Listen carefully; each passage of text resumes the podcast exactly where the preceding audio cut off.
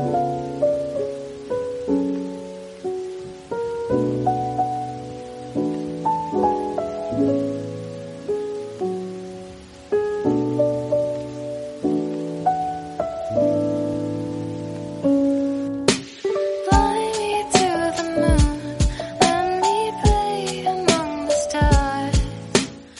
Buenos días, buenas tardes o buenas noches, según desde qué punto del mundo me estás escuchando o a qué hora has decidido darle al play a este humilde podcast.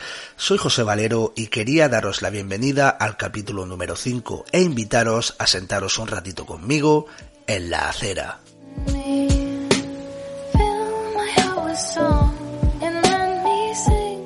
Ya que este fin de semana fue su celebración, la importancia que tiene el evento y las grandes estrellas y grandes anónimos que son premiados, en este quinto capítulo vamos a hablar de los premios Goya.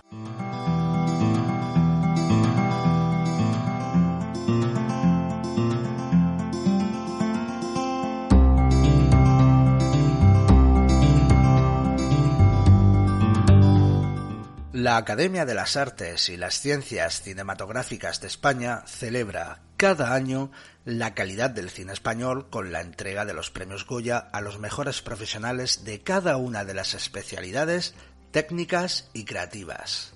A lo largo de la historia, la Academia ha reconocido con el Goya o con su nominación el trabajo tanto de profesionales anónimos para el público como de grandes estrellas españolas y foráneas.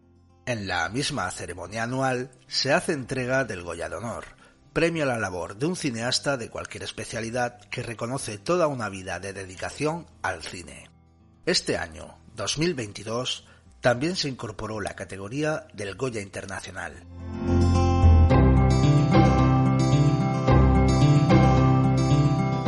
¿Y por qué Goya? El argumento elegido para justificar esta decisión era que Goya aparte de ser un pintor mundialmente conocido y representativo de la cultura española, resultaba un nombre corto y semejante a los de Oscar o César. En la primera edición se descartaron los premios a la película infantil, canción y programa filmado en televisión, así como el desdoblamiento del guion y del Goya de Honor. Debutaron finalmente con 16 categorías, número que aumentó hasta llegar a las 28 actuales.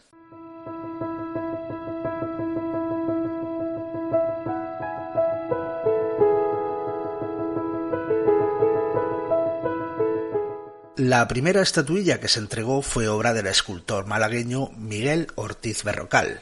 El premio, fabricado en bronce, era una escultura desmontable que combinaba el busto del pintor Francisco de Goya con una cámara cinematográfica. La estatuilla venía acompañada de una insignia de los Goya, que podía quitarse y usarse como pin. La estatua actual es una reproducción a partir de un vaciado en escayola del busto realizado por Mariano Benjure en 1902.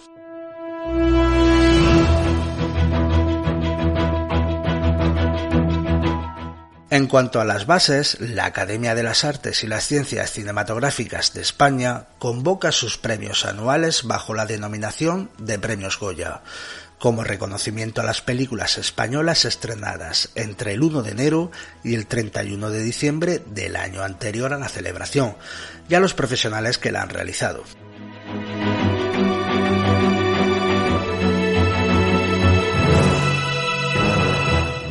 Y para ir terminando este capítulo, vamos a echar un vistazo por los distintos récords de los premios Goya.